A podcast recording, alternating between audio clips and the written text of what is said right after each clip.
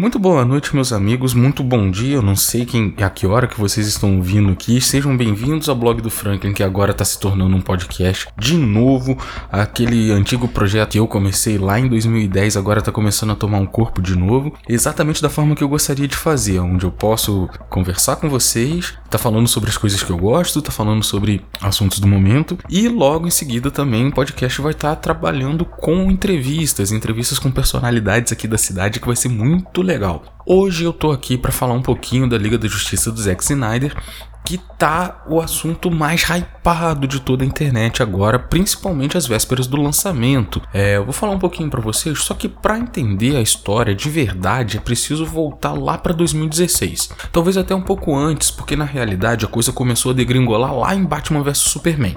O filme não teve uma recepção tão boa e isso fez com que parte dos executivos da Warner perdessem a confiança que tinham em Snyder. Quando ele terminou o primeiro corte da liga, os mesmos executivos julgaram um filme muito sombrio e isso não agradou nem um pouco. Foi aí que Joss Whedon foi contratado, primeiro como roteirista, mas logo em seguida foi ganhando muito mais poder nos sets de filmagem. Ele se tornou diretor do filme junto com Snyder. Porém, no momento mais difícil da vida de Zack, quando sua filha tirou a própria vida por conta de uma crise depressiva muito forte, os executivos da Warner decidiram afastar de vez das filmagens, dando autonomia total para o Whedon praticamente refilmar tudo. Isso numa tentativa que logo se mostrou frustrada de deixar o filme com um tom bem mais Marvel.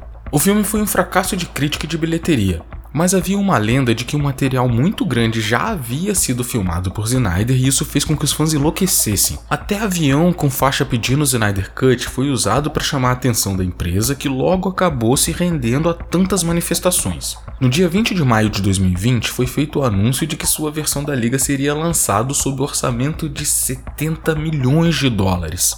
Nesse filme teremos impresso em tela realizações muito particulares não somente de Snyder, mas até Gerald Leto terá sua chance de se redimir como Coringa. A primeira grande mudança do filme será notada no visual de um dos vilões da trama, o Lobo da Steppe, que no filme na versão de Whedon parecia um vilão de seriado japonês do final dos anos 80. Agora, mesmo que de forma exagerada, o Lobo da Steppe realmente dá medo. Mas a realidade é que a mudança mais esperada mesmo é o Superman com o uniforme preto. Pode falar a verdade, é exatamente isso que você espera ver na versão do Zack. Além disso, não teremos aquele efeito de retirar o bigode do Henry Cavill. Na realidade, tá morrendo um meme. Além do lobo, Darkseid também estará no filme.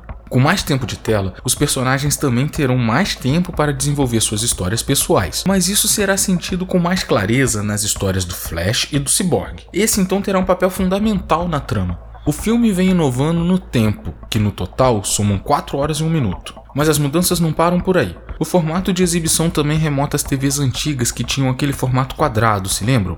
Snyder diz que filmou assim porque acredita que nesse formato caiba mais informação na tela e manifestou uma vontade futura de exibir o filme no formato IMAX.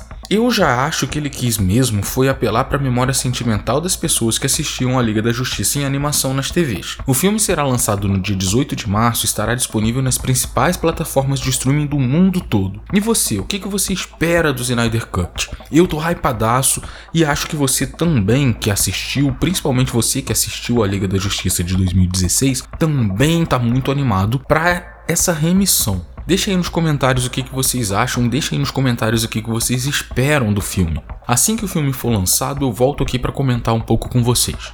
Muito obrigado por terem ouvido até agora. Se inscrevam aqui no podcast, se inscrevam aqui no blog, que daqui para frente vai ter conteúdo quase que diário. Valeu, galera. Até o próximo.